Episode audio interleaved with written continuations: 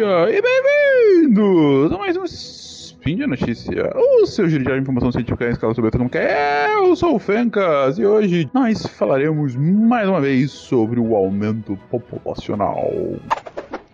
Speed Notícias.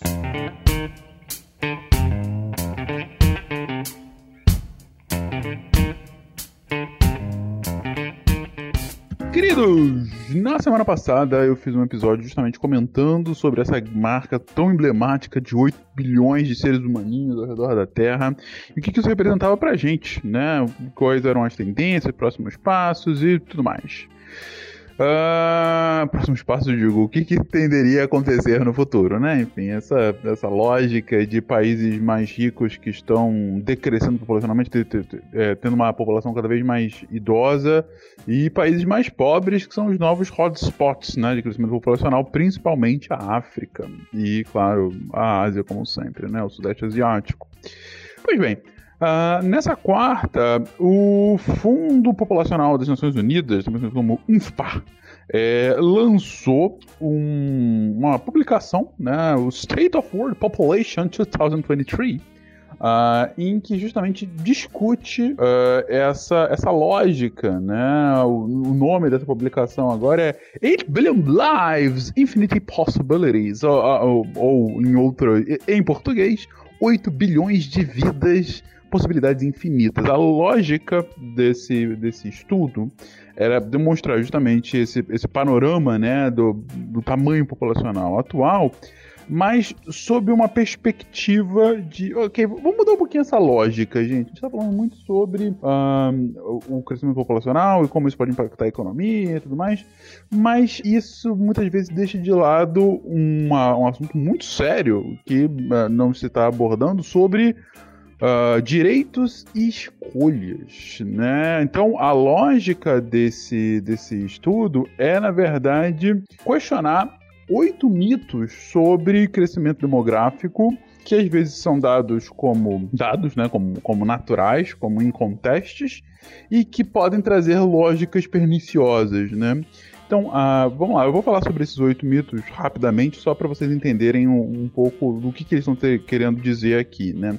Primeiro mito mais falado é que muitas pessoas têm nascido no mundo. Né? A gente está com uma população cada vez maior e o mundo não aguenta isso. É uma, uma retórica neomalthusiana, né? É, tem mais população do que a gente consegue suportar. Dessa vez não em alimentos, mas sim suportar como é, total de pessoas na Terra, né? A pegada ecológica de, dessa população inteira não, não suporta, a Terra não suporta tudo isso, né? É, o que levaria a conflitos, o que levaria a escassez e tudo mais. Então, o que eles dizem é que, olha, de fato é, é um desafio, mas não é o número uh, que é o desafio. O desafio é como que essas 8 bilhões de pessoas estão vivendo, né? Na verdade, a gente, se a gente for analisar friamente, chegar nesse número, conseguir sustentar a população desse número é uma grande vitória. É um, é uma, foram avanços técnicos científicos que levaram a gente a conseguir chegar a uma população desse tamanho, foi a diminuição da mortalidade infantil, foi o aumento da longevidade a, a, ao redor do mundo como um todo, a, que conseguiu fazer com que a gente chegasse nisso. Então, não é que nascer muito, ah meu Deus, estamos todos condenados. Não. É, é, o fato é, chegamos a 8 bilhões, foram os nossos avanços tecnológicos que fizeram que a gente chegasse aqui. O que a gente tem que começar a questionar é como que esses 8 bilhões vão continuar vivendo até agora e se isso é compatível com o que a gente tem disponível ao redor do mundo e, e nos diversos países individualmente, né? É, o segundo mito é o contrário, né? Ah, tem pouca gente nascendo. Né? É, isso em especial em países uh, mais desenvolvidos. É, na verdade, o que eles questionam é, é, não, não, é o número, o número não é em si o, o foco aqui. É, eles até questionam o que, que, é o número certo? Qual é a população ideal de cada um dos países? É continuar crescendo indefinidamente? É estabilizar num número ótimo que, que é, vai variar de país para país? É, e o que eles falam é não é a questão da reprodução humana que deveria ser o problema, isso aí é consequência.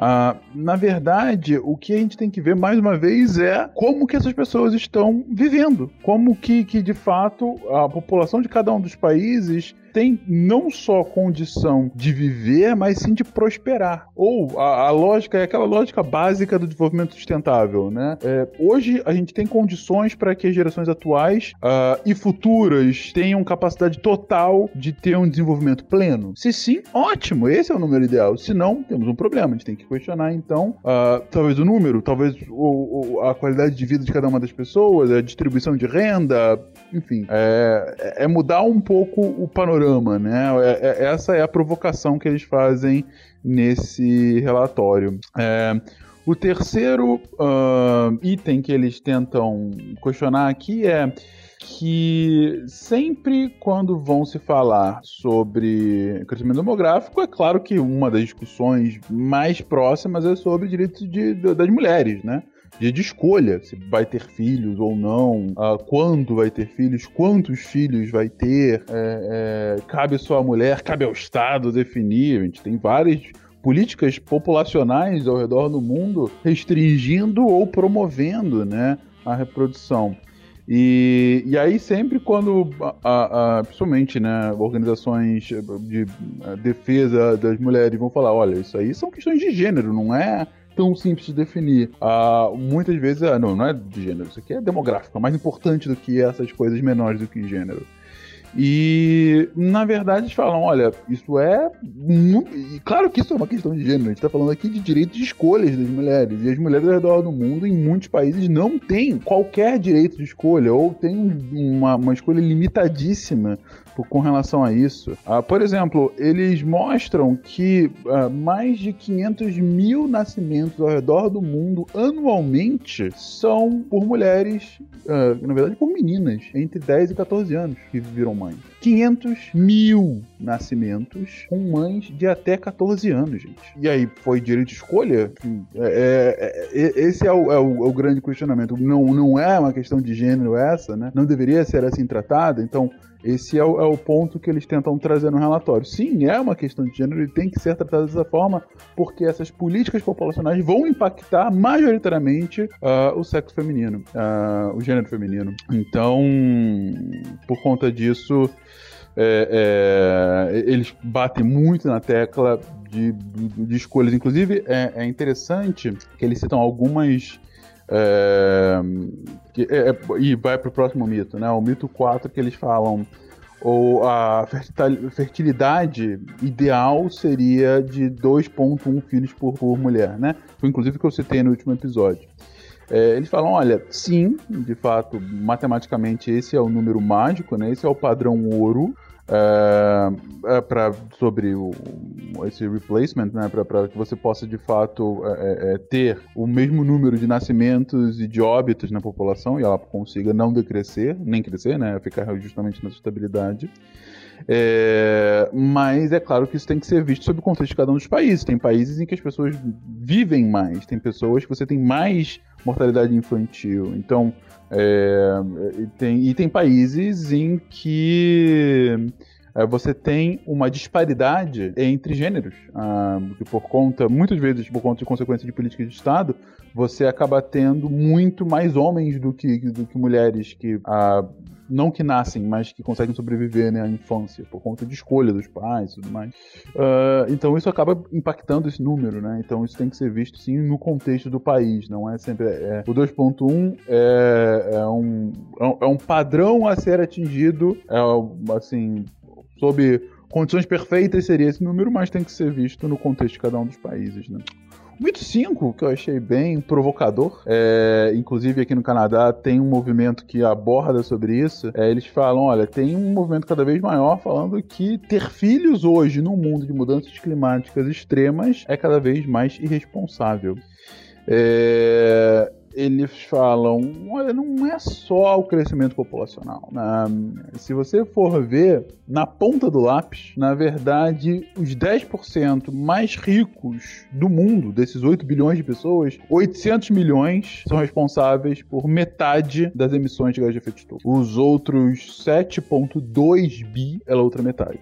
Então há uma discrepância gigantesca sobre o modo de vida das pessoas. Uh, então, é claro que mais gente vai sim aumentar a pegada de carbono total do mundo, né? Não, não é isso, mas estou falando, mais uma vez, não é só a população. É muito sobre como essa população está vivendo e como que uh, há desigualdade nessas formas de vida. É, o mito 6 que eles falam é que, por e uma derivação desse 5, é que nós precisaríamos estabilizar a, as taxas de crescimento populacional. Né? É, porque deveria ter taxas ótimas. É parecido com o mito sobre um número ótimo de pessoas. Né? É, bom, primeiro que isso é irreal de se pensar. Né? Então, é, é, é muito difícil, de fato, um país que consiga estabilizar taxas de, de crescimento vegetativo. Né? É, e segundo, eles acabam questionando muitas das políticas governamentais que abordam sobre esse assunto. Eles inclusive dão, uh, citam diversas políticas, a gente comentou aqui sobre a política chinesa de filho único, né, que foi uma das mais famosas, que mais teve efeito e agora está tendo um efeito contrário, né, ou não esperado, ou um efeito de muito longo prazo que os legisladores chineses não estavam esperando de decréscimo populacional. É, mas eles explicam sobre outros, que, por exemplo, aqui no Uzbequistão, a tá uma pressão cada vez maior sobre o uso de esterilização, às vezes até forçada, para reduzir o crescimento vegetativo. É, porque o governo fala, olha, tá tendo muito crescimento em população mais pobre, eles não podem é, é, é, é, é manter esses filhos, então a gente vai pensar em coisa de esterilização mesmo uh, discussões já há algum tempo nos Estados Unidos sobre acesso ao aborto, né? Ao livre acesso ao aborto, ou o aborto como política pública de saúde, ou o aborto como é, é, é absolutamente demonizado, né? Então, assim, uma discussão uma, muito forte nos Estados Unidos que acaba impactando indiretamente o mundo inteiro, né? Que acaba, às vezes, inspirando né? nesse, nesse debate. Inclusive, o próprio Brasil, às vezes, respinga lá também. E, por outro lado, eles comentam sobre políticas, por exemplo, como tem na Rússia, sobre as mães heroínas, né? Que tem 10, 10 ou mais filhos e que acabam recebendo um milhão de rublos por conta disso, né? Para continuar o crescimento vegetativo da população, né? O que eles falam é, olha, é claro que vai ter algum impacto, mas em geral o impacto não é de longo prazo. Principalmente esses de aumento vegetativo, não é que uh, não, não se tende a, ter mais mulheres com mais filhos, e sim mulheres tendo filhos mais cedo, para aproveitar agora, né? Esse, esse, essas políticas. Então, assim, muitas vezes essa interferência tentativa de interferência estatal para manter, para aumentar ou diminuir o crescimento vegetativo é bem, bem complexa e não, não atinge os objetivos esperados ou acaba tendo tantos outros efeitos que, enfim, acaba é, sendo ah, uma, uma, política que deveria ter sido repensada, né, ou antes de ser implementada. E os últimos, uh, o, o penúltimo mito que eles comentam é que Uh, a gente deveria pensar sim em índices de fertilidade de uma forma um pouco mais fria, porque a gente não sabe o que as mulheres querem efetivamente. Né? Então a gente pensa na matemática e não realmente nos desejos de cada uma das, das mães ou das famílias como um todo, né? É, e fala, ah, isso é um absurdo. Isso é basicamente transformar mães como parideiras, né? Basicamente isso. Então, é, ela não é uma pessoa, ela é uma potencial parideira e por conta disso eu não quero saber o que ela pensa, eu quero saber de fato quantos filhos ela tem e eu vou ver só, é, de fato, o ponto matemático. É, e, e, muitas vezes essas políticas governamentais vão nesse caminho, né? Essa da esterilização do Uzbequistão, por exemplo, é um desses absurdos que por vezes surge, né? É, e tô falando do Uzbequistão que é algo mais, é, é, é vamos dizendo assim, mais ativo, mas já ouvi isso em discussão no Brasil também. Longe de ter, estar perto de virar política pública efetivamente, mas uh, eu pergunto a você, ouvinte, se acha que seria impossível você ouvir isso de um legislador brasileiro, uh, enfim, num, num futuro próximo, a se pensar.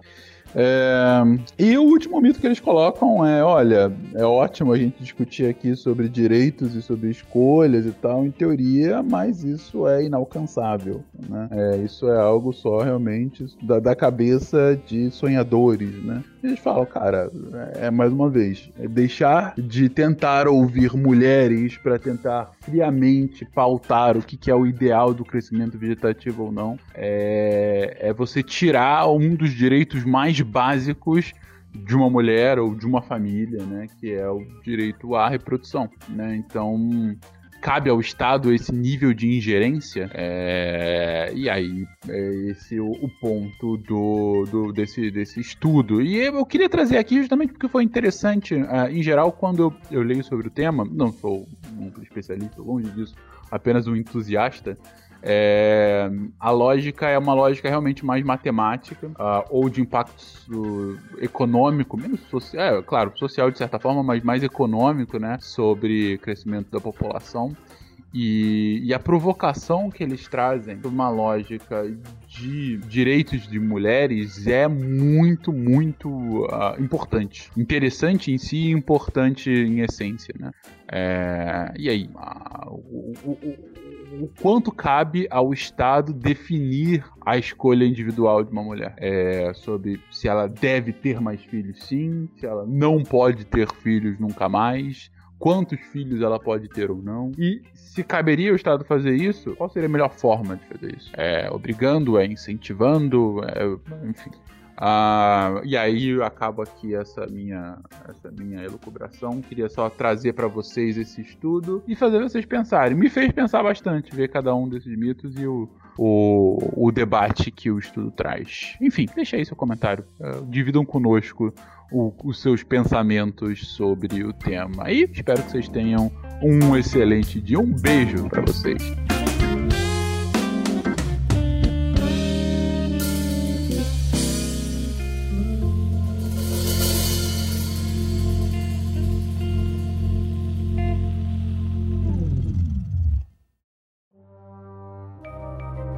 Este programa foi produzido por Mentes Deviantes. deviante.com.br.